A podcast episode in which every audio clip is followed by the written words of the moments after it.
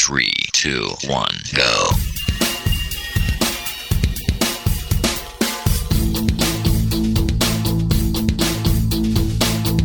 Enredando, la informática que se escucha.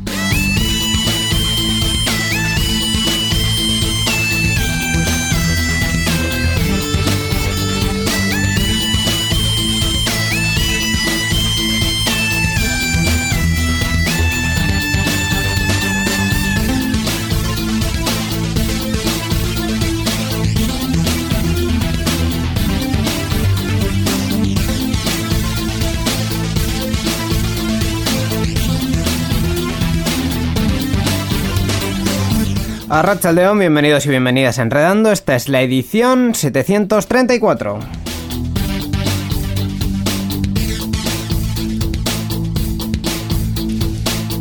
Una edición más de Enredando y esta primera de abril, ya no sé ni en qué mes Mayo, mayo, el mes de las flores. Hola, ¿qué tal, Íñigo Consentino? Por eso te decía yo que me iba a confundir. O sea, eh, Mayo, la edición mayo. la he acertado, pero en mes ya no. No sé ni en qué mes vivo.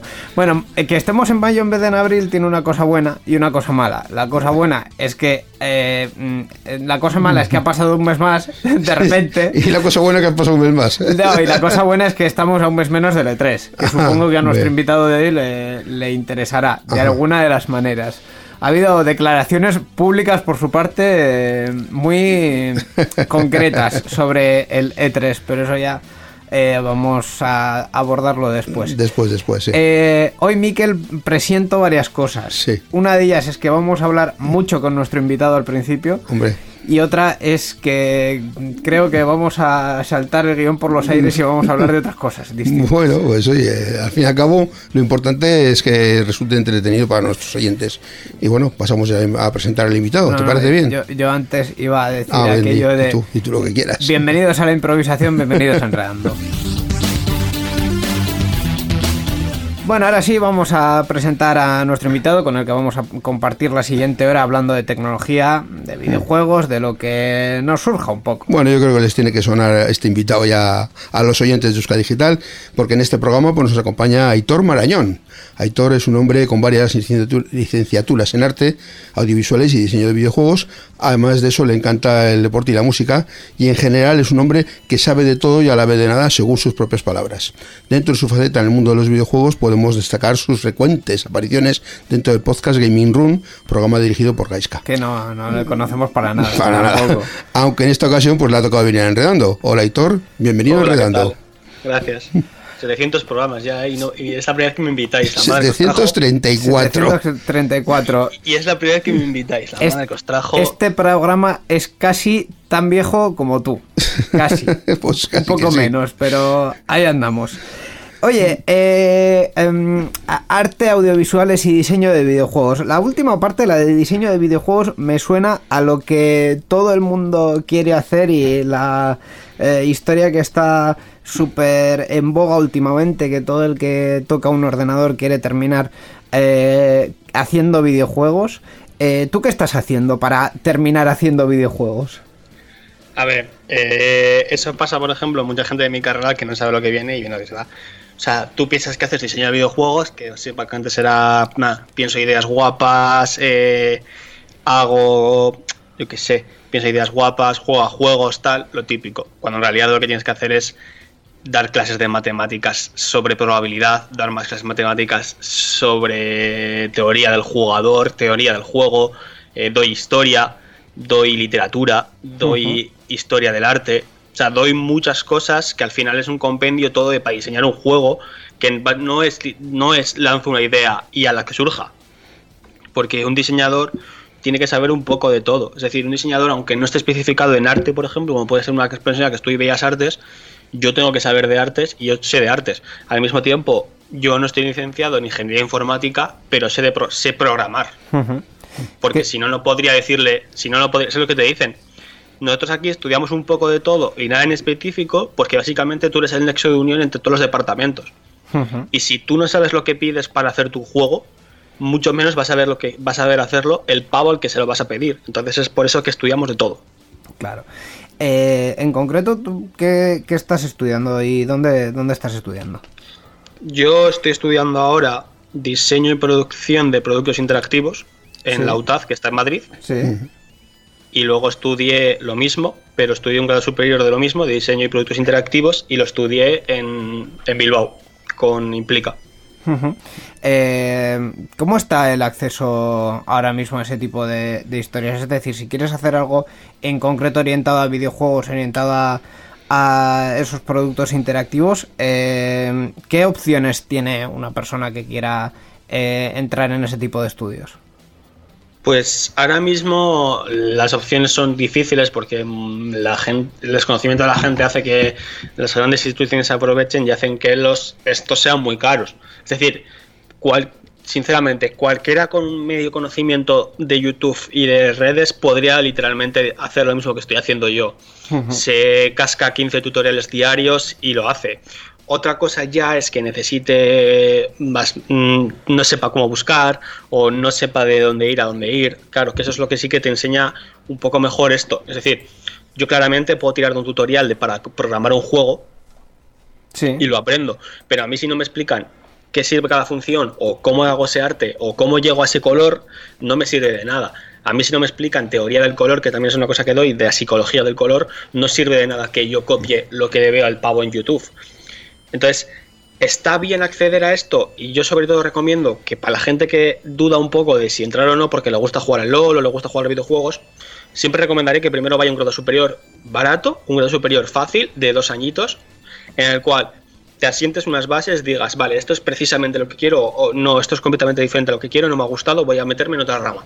Y una vez haciendo eso, pues ya te vas certificando. Yo empecé queriendo hacer películas. Y claro, yo me metí a audiovisuales. Cuando me di visuales dije, vale, mm, a mí me gustan las películas, pero me gusta la ciencia ficción, entonces me voy a meter a modelado. Y me metí a modelado, me metí a películas y dije, y me metí a videojuegos, porque me gustaban mucho. Entonces dije, ya tengo mis bases. Y ahora que ha pasado, que ya tengo do- cuatro años de experiencia estudiando audiovisuales y videojuegos, y entonces dije, necesito algo más. Y como no encontraba trabajo, dije, pues me meto, pues kamikaze me metí a una carrera y ahora estoy en la carrera. Eh, ¿Para encontrar más trabajo o el mercado laboral lo tiene jodido? no está jodido, está bien. O sea, no es como cualquier mercado de trabajo. Al fin y al cabo, cuando sales de cualquier estudio, siempre tienes, o sea, cualquier estudio siempre tienes mm, dificultad de encontrarlo. Yo metí la carrera porque cuando acabé mi segundo grado superior me pilló una pandemia. Fíjate tú. Sí, una cosa que bueno. el- no lo pasó a nadie, vamos. No, no, no. No. Y entonces eh, tuve dificultades para encontrar trabajo y dije, ante las dudas, me gustó esta universidad. Me gusta sobre todo esta universidad por el tema de la bolsa de trabajo, que tiene una muy buena. Y dije, pues me meto aquí. Y aquí estoy, en Madrid. Ujú. ¿Ha- ¿Has podido ir sin problemas desde Bilbao a Madrid o, o tienes, Pues pega? fíjate, es curioso porque siempre lo he comentado últimamente, las idas de Bilbao a Madrid nunca me han puesto problemas, pero al revés, siempre he tenido que enseñar el DNI, un documento que me acredite como, como universitario o, Para, un- o sea, de Madrid a Bilbao, ¿no? Al revés. De o Madrid sea, a Bilbao Sí. siempre me han pedido, Ah. pero al, al contrario, nunca. Mm. O sea, yo para ir a Madrid no me he pedido nunca nada. O sea, simplemente entrego el billete, pasa. Ahora, cuando vengo de Madrid a Bilbao, o sea, cuando voy de Madrid a Bilbao, pues tengo que, tengo que enseñar la maleta. Tengo que pasar el control de seguridad. Y en la entrada del tren prácticamente, o sea, justo cuando antes de dar el billete, hay un siempre policía, lo que sea, que me pregunta dónde voy, me, le tengo que enseñar el DNI, claro, y en el DNI pone mi domicilio de Bilbao. Entonces ahí ya me dice, ah, vale, pasa. Claro. Y así es un poquito más, más fácil. Bueno, era porque ya después Sí. de que ha decaído el estado de alarma, pues... eh, Liber- libertad. Bueno, sí. eh, tenemos un poco más, yo diría más que libertad, incertidumbre, porque eh, no se sabe cómo va a evolucionar la, la cuestión. Eh, esperemos que a bien, pero no, no, yo no las tengo todas conmigo. Eh, volviendo, volviendo al tema, volviendo a tu tema, Aitor, aparte de, de ser eh, eh, futuro diseño o futuro o en, o en progreso diseñador de, de videojuegos, eh, tú consumes también mucho, muchos videojuegos y en general mucho producto visual, ¿no? Sí, bastante sí. ¿A qué, ¿A qué estás enganchado últimamente? Confiésanos. Pues últimamente estoy enganchado a muchas cosas. Estoy enganchado últimamente a las series de animación. Me están, o sea, estoy muy viciado a series de animación. No digo anime, ¿eh? series de animación en general. Sí. y es lo que últimamente consumo. Y luego, a nivel de videojuegos, pues últimamente le estoy dando. eh, le estoy dando caña otra vez a los juegos de lucha. Y estoy jugando a juegos que. de esos que dices, no voy a jugar, nunca pensaba de jugar. O sea, juegos que hace tres años, cuando no, no sabía que iba a estudiar videojuegos, pensaba que podría jugar. Y los estoy jugando ahora por el simple hecho de aprender más. O sea, no solo es un ejercicio de, de entretenimiento, sino de decir, bueno, ¿cómo está esto eh, hecho esto? ¿Qué, qué- Sí, qué de, tiene? de decir, oye, me apetece probar una mecánica a ver si me surge una idea o me vienen las musas o lo que sea, y digo, voy a probar este juego a ver qué tal. O voy a probar este juego que lo ha hecho un chaval chino en su casa hace 15 años y lo juego. Eh, ¿Algún juego que últimamente te haya, te haya sorprendido mucho por, por eso, por alguna mecánica muy original o por algún diseño que te haya, que te haya destacado? Pues, por ejemplo, tengo dos. El Undefeated, que es una especie de Superman, de un juego Superman moderno, al estilo los nuevos Spider-Man y así. Y es un, chaval, es un chaval, creo que coreano o japonés, no me acuerdo cómo, no me acuerdo dónde era. Y es un chaval que hizo un juego en su casa, pero está muy, muy bien, lo bien diseñado que está para ser un juego de una persona. Y el otro al que le estoy metiendo un poco de cañita últimamente, que me está gustando, es el Mutant Year Zero Dawn. O sea, Mutant Year Zero, Road to Eden, que es básicamente un juego al estilo un poco. Eh, pues eh, Uncharted y demás, pero, o sea, mm, una historia muy diferente porque es de mutantes y de movidas, pero a ese estilo visual, tal, no sé qué, solo que hay una diferencia que me está gustando mucho y es que el sistema de combates es por turnos a lo. a lo RPG antiguo, estos de, en plan, ¿sabes? Antiguos. Sí. A lo de mover las piezas, míticos juegos asiáticos de la DS y así de mover las piecitas una a una y atacar y así. Eso, pero en un juego con una estética muy dura y unos gráficos muy, muy chulos. De mutantes, de animales mutantes. Está bastante bien. Eh, ¿Alguna cosa, algún, algún producto, algún videojuego que hayas jugado últimamente que sea de, eh, de, de la casa, digamos, eh, español? Fua. Pues el último, el último juego español que yo sepa que jugué, yo diría que es Blasphemous. Lo hacemos. Sí, Blasphemous es un, bueno, plataformeo, no sé cómo definirte Blasphemous porque hay mucha cosa. Es un Blasphemous, es un juego de, es, es un juego andaluz Sí. y es un juego bastante bueno y que se ha llevado muchos premios y que además tú y yo conocimos a los creadores y todo.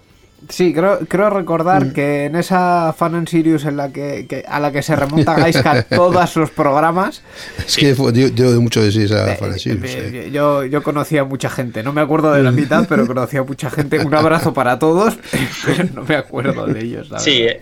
Pues eh, a, a esa gente que conocimos, pues es- ese juego, pues ese es el último juego español o yo creo que he jugado. Eh, por cierto, lo de la radio, ¿qué? Es decir, ¿de, de dónde te viene a ti eh, esto de meterte a hacer un podcast con un chaval de 15 años? 16. Mira, 16, eso es. Que luego te echa la bronca. Sí, sí, sí. Eh, la cosa es la siguiente. La cosa es que, por ejemplo, eh, mi, mi Aita de toda la vida ha hecho que yo debería hacer periodismo. Cuando le dije que iba a hacer videojuegos, imagínate la, la, la decepción que se llevó, que no iba a hacer periodismo. Y claro, entonces me dijo eso y le dije, vale. Y pues dije, oye, pues me apetece grabar un podcast. Entonces dije, ¿y a quién voy a acudir? Digo, pues a mi técnico de sonido habitual. Gracias, gracias. Al único que conozco también te digo, pero. No, hombre, conoces alguno más. Alguno Sí, más ya conoces. Pero técnico de sonido que no esté en conciertos, solo a ti. A ver, sí, eso es cierto. Eso es, que eh, eh, eh, vamos a contar un poco brevemente la, la intrahistoria. Eh, Aitor y yo hemos compartido instituto eh, cuando él hacía audiovisuales, yo hacía sonido y, y bueno, pues ahí eh, ocurrieron sinergias varias. Sigue. Sí. Y entonces ahí dije, voy a mirar. Y vi que hiciste un podcast, que estás haciendo un podcast de videojuegos. Escuché el primer programa, dije, no tiene ni puta idea. Me voy a meter un par de cositas. Hombre, era el primer programa, tampoco hay que ser tan duro. Sí, pero no, pero no dije, no, ya no era de. No tiene ni puta idea en plan de hacer un programa. Ya dije, no tiene ni puñetera idea de videojuegos. O sea, está hablando. No sé qué está diciendo. Sí. De- del Call of Duty todo el día. Sí, entonces dije, pues me meto ahí, le digo a Año que me enchufe y ya está. Y ahí me he quedado. Pues, pues eh, la verdad que sí. Em, ¿Qué más te iba a preguntar yo? Eh, ya que, bueno, no lo tenemos en, en las noticias, así que lo vamos a meter un poco por, por aquí. Eh, durante el año suele haber como cuatro o cinco grandes eventos sobre, sobre videojuegos. He dicho cuatro o cinco, pero creo que me he pasado. un Sí, poco. son muchos, sí. creo que, No creo que con tantos. tres me habría servido. Yo creo que sí, ¿eh? ¿Sí? ¿Tú dirías que hay cuatro o cinco? Sí, a ver, Grandes. dependi- claro, es que también te digo que dependiendo de a, a, quién, a, qué, a qué le llamas tú grande. Es decir, Hombre, eh, yo... es como si a un futbolista, es como si a un pavo que le gusta el fútbol le preguntas si, si le gusta la Copa Libertadores de, de Sudamérica, ¿sabes? Hombre, el- sí, si hablamos de ese tamaño, pues... No, yo, estaba, yo estaba pensando de, de eventos como el E3, por supuesto, pero también la, Claro, la es que, por ejemplo, o- es que por ejemplo está el evento indie anual, que es como el E3 Indie, que entonces ese, ese sí es grande, pero es como... Tú, a esa, tú ese Íñigo no lo verías. No, yo, yo habitualmente suelo no ver ninguno, pero eso, eso es otra cuestión aparte. Eh, en cualquier caso, eh, el E3 se celebra el día del 12 al 15 de, de junio, eh, o sea, dentro de... Dentro de poco. Relativamente poco, un- algo, algo más de un mes. Eh, ¿Qué esperas tú del E3 este año? Sinceramente, Sí. nada. Perfecto. pues nada. Además es virtual, ¿no? O- Sí, este año sí. Sí, sí. Eh, hay presencialidad, pero solo de Muy, muy periodistas. poquito, muy poquito. O sea, tienes que estar acreditado como periodista de un medio conocido como para poder ir. Conocido, conocido, conocido. Muy conoc- muy conocido. Muy conocido. No, Una pues agencia tú puedes ser o un, eso, tú sí. puedes ser un- no, tú puedes ser un blogger, youtuber, etcétera, pero, Pero, pero conocido. pero tienes que tener unos contactos y una sabes, tienes que tener unos contactos y una algo para poder entrar, si no, no Mucha, mucha gente que te siga, básicamente. Sí. Sí, sí. Entonces Eh, sí, no tienes problemas. Entonces este año le tres nada, ¿no? No, a ver, lo veré lo veré lo veré. Lo, lo verá- lo veré, lo veré, lo veré. Lo veré como todos los años, pero como que veo otras cosas que digo, pues habrá que verlo. Y lo veré este año pues para saber qué hay. Pero eso. A ver, ¿lo, eh, lo vas a ver para ponerlos a parir o, o no? sí, O básicamente. o sea, puede ser una mecánica buena para También. o sea, no es- No, a ver, normalmente se ve, pero es que ten en cuenta que últimamente los E3, la gente, o sea, muchas de las empresas a los que van a los E3 no están interesadas en ir a los E3. Sí, es- Porque muchas de las empresas están diciendo no me interesa el E3 y me voy a montar mi propio E3. Ya lo está haciendo Nintendo, lo hace Play, lo hace todo el mundo. Sí, hace ya años que, que esto es Y así. la gente va al E3 un poco por historia, por... ¿Sabes? Porque es como lo normal, pero... pff, Sí, ver, sobre todo yo creo que el que más ha hecho esto ha sido Nintendo, que se- hace ya unos años Nintendo, se, yo creo que se hace puso, se puso de Sí, perfil y, y dijo, bueno, yo voy a ir al E3 con, con mis, al, al E3, te digo, al evento físico y voy a montar mi, mi pabellón y mis, y mis demos y tal, pero las presentaciones, que al final era el, el evento, digamos, grande que, que atraía mucho público online, eh, ya las hacen grabadas, grabadas, grabadísimas. Y después de la grabación del evento te ponen a gente en directo haciendo demos desde, desde Los Ángeles. Pero la presentación es, Es que, a ver, si te das cuenta, o sea, los E3 tiene momentos que son espectaculares. Recordamos, por ejemplo, que el último E3 tuvo el momento de Keanu Reeves, Ujú.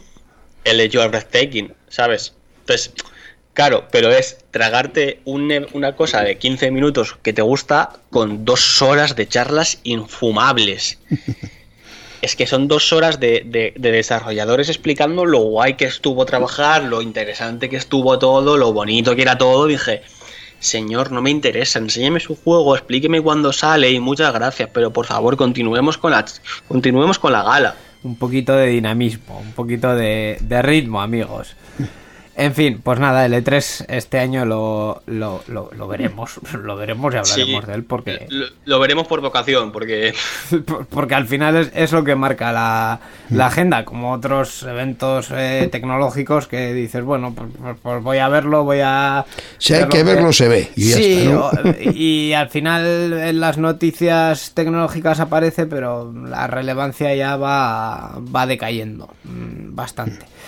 En fin, eh, pues eh, yo creo que dicho todo esto, como carta de presentación es eh, más que suficiente. Vamos a comenzar ya con las noticias. Vamos ya con la actualidad.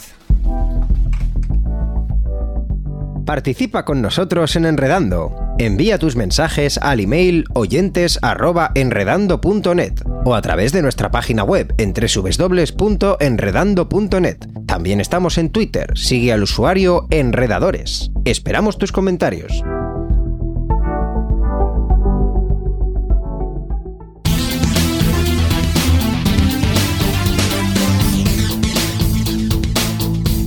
Enredando, la informática que se escucha.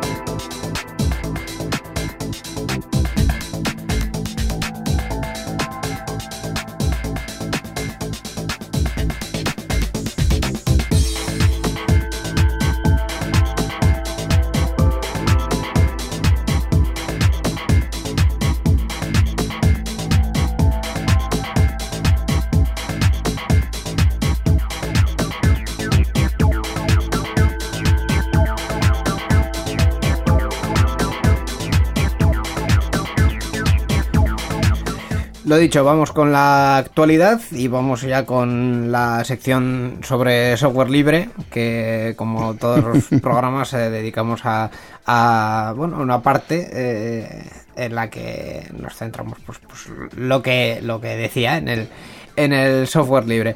Eh, más, más- más o menos. hoy. más o- eh, hoy más o Hoy menos, más o menos. porque la verdad es que eh, yo pillaría un poco con pinzas el, Sí. el, el tema más que software libre, hablamos de, de código abierto o de desarrollos abiertos. Desarrollos abiertos, sí. eh, o, o desarrollos sin, sin patentes.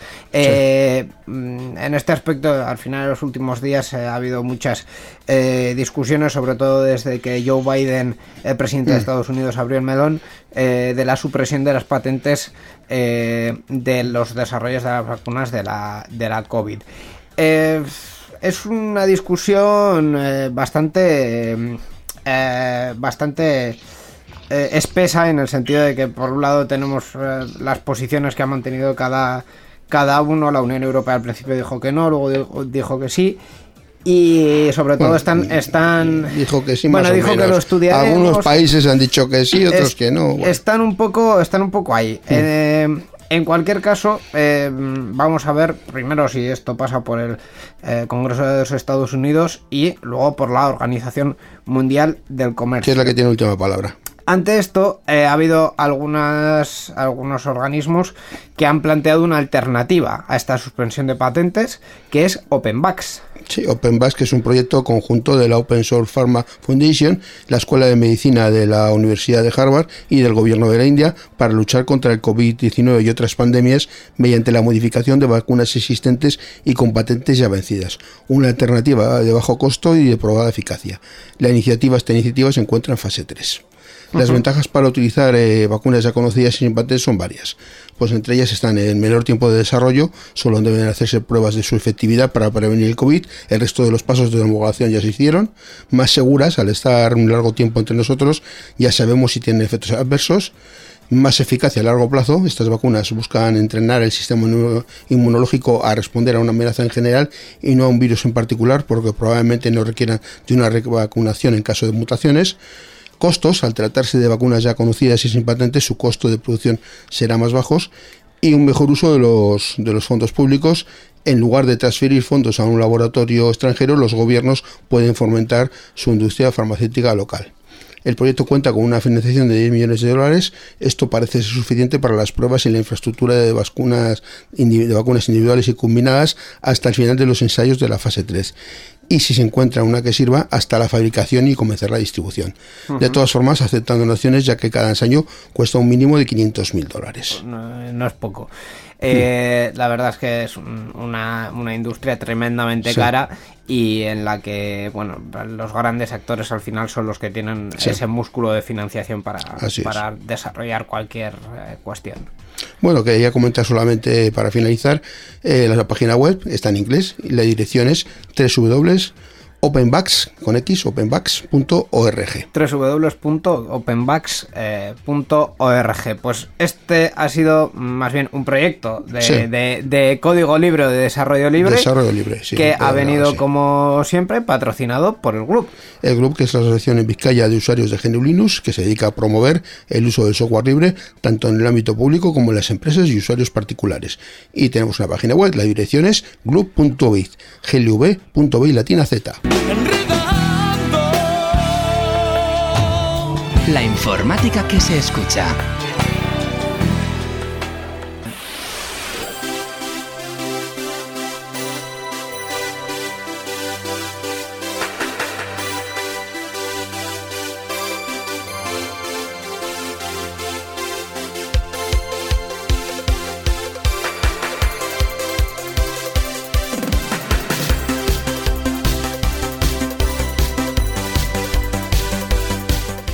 Y vamos ya con el resto de la actualidad tecnológica, que vamos a hacer un poquito de mezcla de actualidad tecnológica y de, y de videojuegos. Hoy eh, comenzamos hablando de, de un hackeo a una de las grandes eh, plataformas de, del delivery, lo que llaman ahora el delivery, que de toda la vida ha sido la comida a domicilio.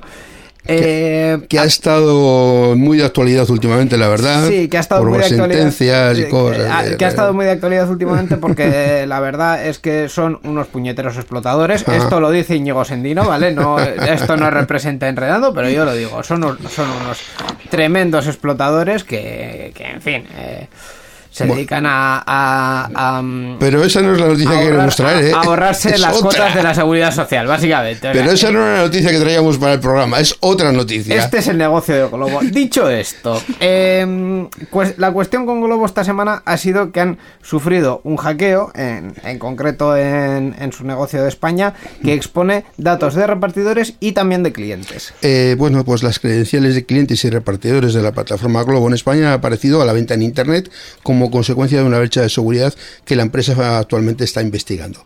Los ciberatacantes accedieron a los sistemas de Globo a través de la interfaz de un antiguo panel de administración y desde allí consiguieron obtener una base de datos con las credenciales de las cuentas de clientes y repartidores. Eh, Globo fue notificada de esta brecha eh, hace poco y bueno y después ha, ha blo- ha bloqueado el acceso al sistema afectado. Poco después se confirmó el hackeo y la solución del problema de seguridad. Eh, bueno, esto dice Globo, el 29 de abril detectamos el acceso no autorizado a uno de nuestros sistemas, esto ha reconocido Globo en un comunicado, en el que confirma que el acceso se produjo a través de una antigua interfaz en el panel de administración. En cualquier caso, eh, sí que han dicho que no se han accedido a datos de tarjetas de crédito, pero sí de, de cosas que pueden eh, llevar a, a suplantación de identidad como nombres eh, y apellidos, Mm. teléfonos, correos electrónicos o direcciones. Direcciones físicas. Física, sí. Entonces- Direcciones postales. Direcciones postales. Eh, que el problema no es solo la, la dirección postal que sea de donde vives o no, sino que mediante eso se pueda eh, verificar tu identidad, entre Sí. comillas, en otro, en otro servicio. Eh, mm, esto es muy peligroso y es bastante, bastante Grave. grave. En todos los casos es grave, pero si hablamos de una compañía que hace eh, millions y millions de euros a costa de lo que he dicho antes, por cierto, que no me voy a repetir, pues eh, esto mm, eh, un poquito para preocuparse, ¿no? ¿Algo que decir, eh, Aitor? Yo, sinceramente, sustento todo lo que has dicho. Voy a decir lo bien. que es opinión mía propia, pero sustento todo lo que has dicho. Todo. Y que, sinceramente, también me parece gracioso como es como eh, instituciones guber- gubernamentales que se supone que están en la labor de proteger al ciudadano, literalmente eh, oídos sordos con este tipo de plataformas eh, a la hora de hacer cualquier cosa. Es decir, yo me, lavo las, yo me lavo las manos, yo no quiero saber nada, yo no quiero saber nada. Ahora, pasa cualquier otra historia y madre mía, corre. De verdad Date que por- de verdad que la Agencia Española de Protección de Datos ha hecho mucho menos menos ruido con esto, como lo que eh, eh, comparando pues, una cosa reciente que fue aquello del cambio del reglamento de protección de datos y las nuevas cláusulas de las cookies y tal, hicieron muchísimo más ruido que con los casos mm, de Es que, grandes empresas claro, es que, que es- que tienen filtraciones de datos. O Es que es filtraciones, literalmente eh, filtra. Empresas como esta, que tienen encima una ciberseguridad de, de mofa, porque es la de Globo es de. O sea, la de Globo ha tenido ataques por todo el mundo, pero. ¿no? ¿Me, me dejas hacer el chiste? Dilo. Su- El globo ha sufrido un pinchazo. Gracias, Miguel. Venga.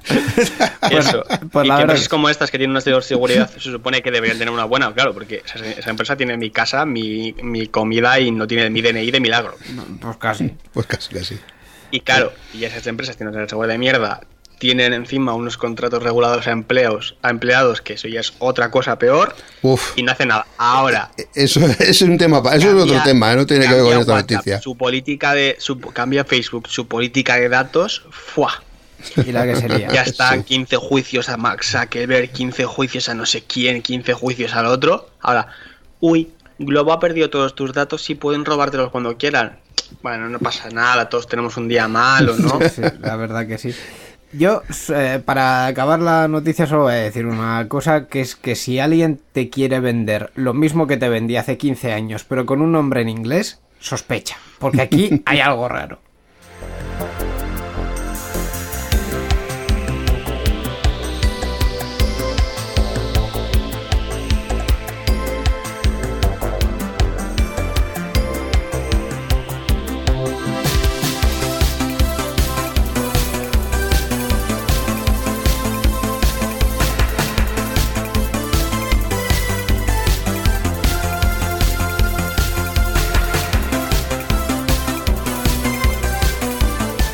Vamos a cambiar de tercio, no vamos a irnos muy lejos de los juzgados en este, en este caso, porque la verdad es que respecto al mundo de los videojuegos tenemos dos cuestiones eh, pendientes. Eh, una de ellas es eh, la disputa entre Apple y Epic Games, que estos últimos días ha dado para muchas revelaciones interesantes pero no vamos a centrarnos en ella, vamos a centrarnos en otra demanda, que es en caso, en este caso, la que ha recibido eh, Sony por vender juegos digitales en exclusiva en la eh, el Apex Store. Eh, la acusación viene a decir que eh, mm, el hecho de que Sony impida que las tiendas puedan vender códigos de descarga hace que en su plataforma en concreto la distribución digital sea un monopolio de lo que se le acusa es que es de que lleva impidiendo desde hace eh, aproximadamente dos años que tiendas como Amazon, Best Buy o Walmart vendan códigos de descarga eh, y además eh, así digamos que mm, se, se infla entre, entre comillas el precio de- del valor del, del producto con respecto al de la copia física. Es- esta acusación en concreto es un poco rara porque digamos que las copias físicas van devaluándose mientras que eh, la copia digital Sony básicamente la mantiene igual todo el rato. No son los únicos, ¿eh? Nintendo mantiene sus, sus precios en digital, pero también los mantiene en, en físico. Eh, esto tiene tela, ¿verdad, Hitor? La verdad es que sí tiene tela porque eh, muchas veces sucede de que eh, o sea, Sony en el fondo, mm, si compras un exclusivo de Sony, de Play o lo que sea, no tienes con quién, no tienes con quién competir. Porque Claro. claro, si tú juegas un, compra, compras un juego de la Play, no lo puedes meter en una Xbox, no lo puedes meter en el PC o no lo puedes meter en la Switch. Es juego para Play. Ahora, terceras, terceras empresas tienen que competir con otras. Sí. Es decir, Amazon, a la hora de comprar videojuegos, ¿eh? te estoy explicando, Amazon tiene que competir con Instant Gaming, Amazon tiene que competir con Game, Amazon tiene que competir con Walmart, Amazon tiene que competir con eh, con Zex, Amazon tiene que competir con muchas empresas que venden juegos. Ujú. ¿Cuál es el problema? Que tú cuando vendes, cuando hay una competencia de empresas, normalmente lo que se hace es bajar el precio para conseguir que te compren más. El problema es que al no poder vender. Al no poder vender códigos de descarga, los discos son más caros, siempre. Sí, El formato físico cuesta más. ¿eh? sí, sí. El, de El formato físico siempre ha costado más. Sí, sí. Entonces, ¿cuál es, el, ¿cuál es el problema? Que tú yo puedo tener un código de descarga que me cuesta lo mismo en dos sitios, porque al final y al cabo es un código. y lo puedo encontrar más barato, pero al tener que ser físico, o sea, Sony, Sony cada, por cada venta de un juego suyo se lleva un porcentaje. Sí. O sea, eso no, no es ningún secreto. No, No, se puede mirar en internet cuándo es el porcentaje y cuándo, cuesta, cobra Sony tranquilamente. Entonces, si Sony cobra un porcentaje por cada venta que tiene, ¿qué le interesa más? Ella, o sea, que a Sony, a Sony ¿qué le interesa más? Yo me compro, o sea, una, los, últimamente los usuarios, vo- vosotros diréis, ¿qué preferís? ¿Tener todos los juegos en digital o almacenar cajas y cajas de juegos? Uf, depende. Yo últimamente viendo eh, la, la deriva hacia la obsolescencia programada muy rápida, eh, voy por el, por el físico, porque em, si mis juegos de la... eh, os voy- pongo un caso estúpido. Si mis juegos de la Nintendo 64 fuesen digitales, probablemente ahora mismo no podría jugar a la Nintendo 64. Entonces, eh, yo apuesto por el, por el físico, pero sí que es cierto que a partir de, primero, cierto coste del juego y segundo, a partir de cierto volumen de juegos que quieres jugar, eh, comprar en físico es eh, mm, logísticamente ter- terrible y económicamente pues lo mismo. Claro, ahora pensar en un, en un usuario medio, ¿vale? Un usuario medio de un chaval de veintipico años, no, ni de coña se compra los juegos en físico. O sea, Obviamente. en general, la gente últimamente la tendencia es a comprar en digital. ¿Cuál es el problema? Que si lo compras en digital, eh, si, si lo compras en digital, eh, no puedes comprarlo en otra tienda aparte, lo tienes que comprar en Sony. Sí. Entonces Sony se lleva el porcentaje entero de esa venta. ¿Cuál es el otro problema? Que si lo compras en físico, en físico te sale mucho más caro. Vale. La venta que lleva Sony, o sea, el porcentaje que se va- lleva Sony, prácticamente es igualitario al porcentaje que se llevaría comprándolo en digital. Entonces, Sony lo que está haciendo es obligar, o sea, está obligar a las empresas a ganar más, o sea, está obligando a las empresas a vender así para que ella la- gane el mismo porcentaje de dinero, sea digital o sea o sea físico. O sea, al fin y al cabo, por ejemplo, justo que ha salido ahora el Village, no sé, voy a mirarlo. El Village, que es el último juego de Resident Evil, eh, Sí. Que además Creo salió que hace está- poquito, sí. Sí, ha salido hace nada. Mira, en digital para Play 5 está por unos 60 pavos. Sí. Y si tú, por ejemplo, vas y lo voy a buscar, está como unos 60 pavos. Y lo voy a buscar en la PS Store. Sonidos de teclado, que muy radiofónicos. La verdad, nos hemos quedado todos callados esperando. Mira, en la, resultado. en la- en la- en la PlayStation, en la, en la PS Store, Sí. está por unos 70 pavos. O sea, está 10 euros más caro. Ahora tú calcula, no puedes haber competencia por el digital, por lo tanto, Sony acaba de ganar 10 pavos más, porque se compra en digital. Por otro lado, si se compra en si se lo compra en digital, Sony se lleva un porcentaje de la compra, Claro. porque al final es su juego. Entonces, Sony está ganando ahora mismo 90 pavos, mientras que Amazon gana 30. Y Claro. está forzando a Amazon a ganar 30 todo el rato. Y es lo que ocurre siempre. Entonces, por eso es tan grave, porque al fin y al cabo estás obligando a terceras empresas, ya te digo, Amazon es un gigante y Amazon le suda, ¿sabes? Le da igual, te estoy hablando de la tienda de videojuegos de tu barrio. Sí, sí, sí. Eh, bueno, de esas que ya prácticamente no quedan. Cada vez menos. Tam- También Pero te estoy hablando de la empresa de tu barrio, te estoy hablando de, o sea, de cosas peque- de tiendas pequeñas o tiendas Sí, aquí, aquí ya porque ya no hay tanta tendencia, pero en Estados Unidos hay mogollón de tendencia a eso. Y además, eh, no, y, y además de eso, las, las franquicias. O sea, en, en un mercado como es el estadounidense, en el que muchas marcas funcionan por franquicia, al final el que termina pagando el pato no es la, la empresa grande, es el, el franquiciado. Sí, Es el que está defendiendo la marca de esa empresa, pero que al final termina pagando todos los todos los eh, costes. En España, mm, de momento, nos queda Game como cadena así r- de medio tamaño. El resto de las tiendas de videojuegos Eh, bueno, han desaparecido. Game está Zex y... Sí, pero Zex está un poco más al. a- bueno, un poco más no. Zex está a la segunda mano. Y luego creo que todavía queda una Instant Gaming por ahí. La verdad es que es la primera vez que oigo esa marca. Em, pues así, así está la cuestión de esto. Obviamente habrá, habrá un juicio y saldrán las conclusiones.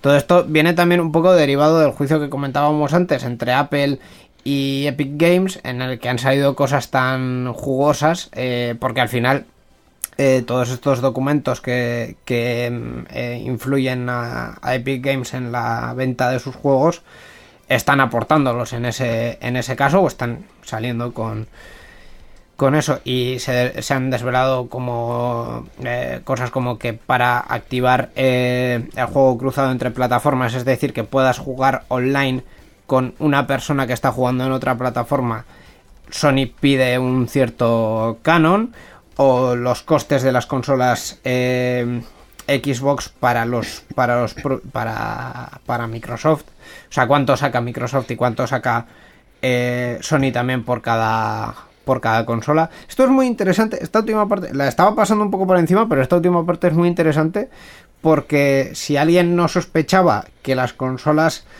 no se venden a, precio de coste, sino que se venden, eh, o sea, no es que se vendan a, a- a beneficio Sí, real, sino a precio, a precio de coste o a empatar, pues las cifras las tenemos. La Play 3 se vendía eh, con 250 dólares de déficit, o sea, 250 dólares menos que lo que le costaba a, a Sony hacerla y la Play 4 sacan la asombrosa cifra de 18 dólares.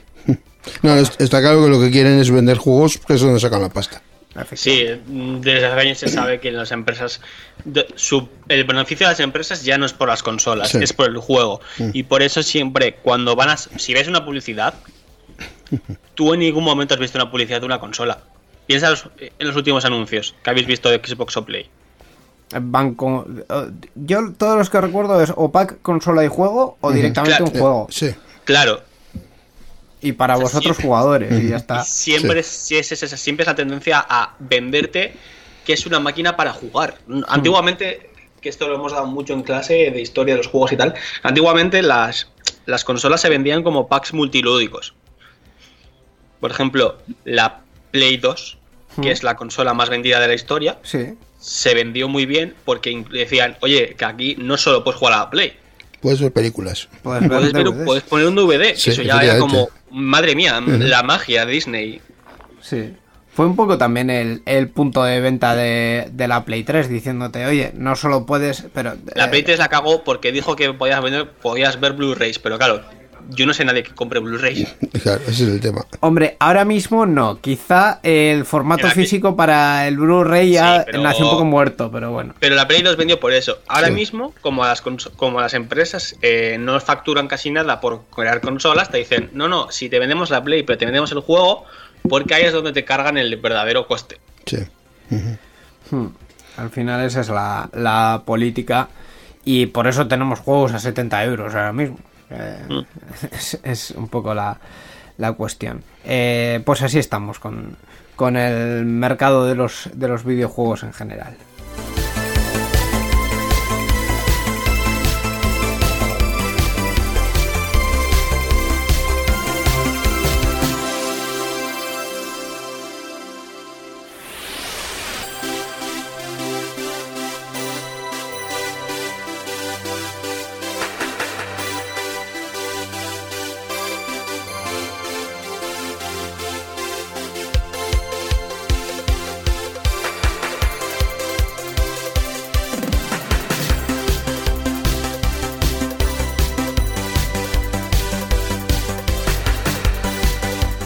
Vamos a cambiar un poco de tercio y vamos a hablar de redes sociales porque, bueno, si hay una que... Estamos en un punto curioso. Eh, iba a hablar solo de Twitter, pero me ha venido así de repente la reflexión general a la, a la mente y he dicho, vamos a hablar de, la reflexión general, porque la verdad es que en términos de, de redes sociales eh, tenemos al eh, otrora gran eh, monstruo que era Facebook, que a nivel de, de uso yo creo que está en caída libre. Eh, no conozco a una persona de menos de 40 años que use Facebook habitualmente. Eh, de más de 40 me cuesta me, me cuesta recordar también eh, a alguien. Habitualmente hasta yo he dejado de utilizarlo, así que. Fíjate. Y eso que era el Miquel aquí en Euskadi Digital fue el gran rey del Facebook, ¿eh? Ojito. Entré tarde, pero fuerte. Sí, tarde, pero efectivamente, esa es la definición. Eh, tenemos por ahí a, a Twitter, del que vamos a hablar ahora, que eh, más o menos se van manteniendo, más o menos. Más o menos. Y luego está eh, Facebook 2, es decir, Instagram, Instagram. que está pegando bien fuerte. Me Snapchat, gustaría Instagram ser Facebook 2, eh, también te digo. ¿en, en qué sentido en concreto? ¿Número de usuarios? O- En que, Instagram, en que el número de usuarios de Instagram es mil veces menor al de, al de esto. Las agencias han metido más dinero en Facebook que en ninguna otra red social. Bueno, han metido, pero ahora mismo eh, quiero decir. Han metido, la estoy que diciendo han metido en general. O sea, no, no ves publicidad en otros en otro sitio como has visto en Facebook en tu vida. Y luego que a nivel de usuario, Facebook, o sea, era una plataforma, o sea, la única que recuerdo a este nivel fue Twenty, porque Facebook te permitía hacer 20, juegos, quedadas, todo. O sea, y ahora ya Pero tú- Instagram no hace nada. Pero tú, mía, pero tú lo has dicho, era y fue. O sea, estamos hablando. Ah, en pasado. En pasado. Eh, o- ojito con, con a ver cómo termina la. Digamos, el, el futuro desarrollo de, de Instagram en manos de, de Facebook. Porque lo mismo cogen y hacen un mix match y, te plantan todas las características de una forma u otra. Y luego está. eh, Snapchat, que Snapchat eh, en España Está- bueno, no, no- está muerto, porque la- en, en otros lugares sí que está En, en España está eh, muerto y matado, pero en Estados Unidos mm, tiene todavía su, su historia. Eh, en concreto, Twitter es eh, la empresa a la que mejor se le da ignorar totalmente a sus usuarios. Eh, da igual lo que los usuarios le digan, que la verdad que Va por libre. que va absolutamente por, por libre. Aunque el movimiento que acaban de hacer no te diría que es eh, tan estúpido como parece. Bueno, pues eso, Twitter ha presentado una nueva función llamada TikJar, ¿no? Sí. Tip-Jar, con la que permite que las personas que usen su plataforma envíen propinas directamente a los creadores y que ya está disponible para todos los usuarios de la app para móviles de Twitter en inglés. Está disponible en inglés. La función de propinas de Twitter se había filtrado el mes pasado, pero ahora la compañía ha confirmado en un comunicado la existencia de esta herramienta a través de un nuevo botón ubicado en los perfiles de los usuarios junto al botón de seguir. Este botón de, de tip jar, eh, tarro de propinas en inglés, significa Sí. eso, abre una lista de servicios de pago para que los usuarios elijan la herramienta que prefieren para enviar una propina al creador de, de- de tweet- del tweet para ayudarles y mostrar su apoyo. Eh, yo creo que esta herramienta va sobre todo enfocada a comerle terreno a... no sé si tanto a Patreon, que también, pero sobre Yo te todo... diría que incluso antes a TikTok. eh. Yo, yo iba a hablar de OnlyFans, realmente. O sea, A eh, ver, pero es que no es lo mismo, no es lo mismo No. lo que es un Patreon y es lo mismo lo que es un OnlyFans, porque al fin y al cabo, yo No, creo eh. que es más bien un un esto para TikTok, porque si te das cuenta, TikTok sí. permite paga a los usuarios. Ah, sí. TikTok paga muy mal y hay que tener mucha. No es un, YouTube, sabes que con Sí. 1500 visitas te ganas 20 céntimos para comprarte eh, unas chuches, Sí. pero TikTok paga. Ah, De hecho, es que ni estábamos teniendo en cuenta TikTok en el, en el, repaso, en el repaso que hemos hecho. Eh, también es cierto que hemos mencionado eh, OnlyFans, que mm, eh, yo es una red social que depende de lo que busques está muy bien, pero solo si buscas pornografía, realmente. Entonces, eh, eh, digámoslo claramente, no apta para menores de 18 años. Eh, y claro, ahí eh, quizá el Patreon eh, puede ser algo más para, para el usuario, eh, el consumidor fiel, como los nuestros, que pueden aportar sus euros en patreon.com barra digital y así escuchar eh, nuestros Eh, programas. lo, que no he comentado, no he comentado en la noticia es que en la lista de servicios de pago salen eh, son Ban- Bandcamp, Cash App, Patreon, PayPal y Venmo. Eh, sí, es- esa parte... y es- que Twitter no tiene una una comisión, no, no va No- a tener no se comisión, lleva- ninguno, no en ninguno de ellos no se lleva comisión Es- de las propinas. Es- esa parte todavía no está tan clara porque en la Es lo que dice la noticia. En la noticia lo han puesto así, pero realmente ahora mismo se puede pagar, eh, se puede poner esa propina con, con PayPal. Sí. Entonces- Supuestamente se están ayudando porque es que no hay ahora mismo una tendencia a que la gente propine en Twitter. Claro. Entonces no se estaba muy. na- nadie, nadie ha consagrado. O sea, yo, yo, a mí en mi TL, dos, tres veces lo he visto. Desde que salió, dos, tres veces he visto a alguien pedir dinero por un tuit. En, eh, en cualquier caso, yo, yo, mm, eh, tenía otra reflexión en mente que era eh, que si pensábamos que la monetización de los, en general, de los podcasts y de otras muchas historias viene por eh, que las grandes marcas y las grandes empresas entren en esto, yo creo que es algo que, es totalmente mentira. O sea, ahora mismo, eh, y, incluso nosotros también lo hacemos. eh, las, las grandes empresas, ni las grandes, ni las pequeñas, ni las medianas, tienen absoluto ningún interés en este contenido. Y al final, a quien le pides el, el dinero o, el- o la aportación, digamos, es al usuario. Entonces, si pensábamos que la aportación económica iba a venir por, por publicidad, mm, se está viendo que no, que viene por, por, la donación. Y que además, si te das cuenta, la mayoría de podcasts que escucho yo que tienen suscripciones de pago, etcétera, o sea, no, no es que, digamos, perjudiquen al usuario que no que decida no pagar, que es totalmente legítimo, sino que premian a aquellos que quieren un contenido extra. Eh, Efectivamente. Sí. Exactamente y precisamente lo que queremos hacer nosotros. Eh, es, al final yo creo que es la filosofía. Si Sí. tú a alguien que estaba recibiendo cierto contenido le quitas ese contenido, eh, lo has perdido como, Sí. como seguidor. Si tú se lo sigues dando pero le dices, oye, y aportando un poquito te llevas además esto, en nuestro caso escuchar el programa antes y en, mayor calidad y algún contenido exclusivo, pues, en fin. Eh, Una igual- manera de fidelizar al oyente, es- sí. Eso es, le atraes más hacia ti y hacia tu, y hacia tu marca. Sí. En fin, pues eh, vamos a dejar aquí ya el repaso de la actualidad tecnológica que creo que ha sido más que suficiente, sobre todo para el tiempo que tenemos, y vamos ya a cerrar el programa.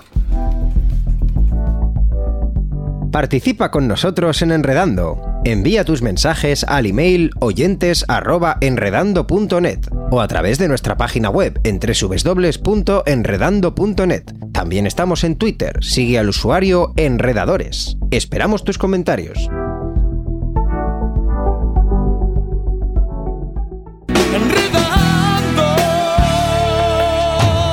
La informática que se escucha.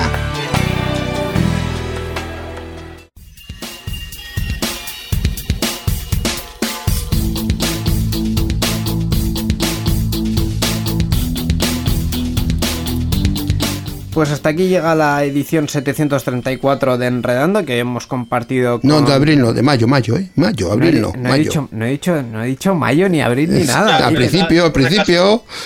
Tranquilo, tranquilos todos, a ver, que no se me revolucione Es, es de mayo, no de abril, de mayo. 734 de Enredando que hemos compartido hoy con Aitor Marañón. Gracias por venir. Muchas gracias. Gracias a vosotros. ¿Quieres promocionar algo, tu Patreon o algo?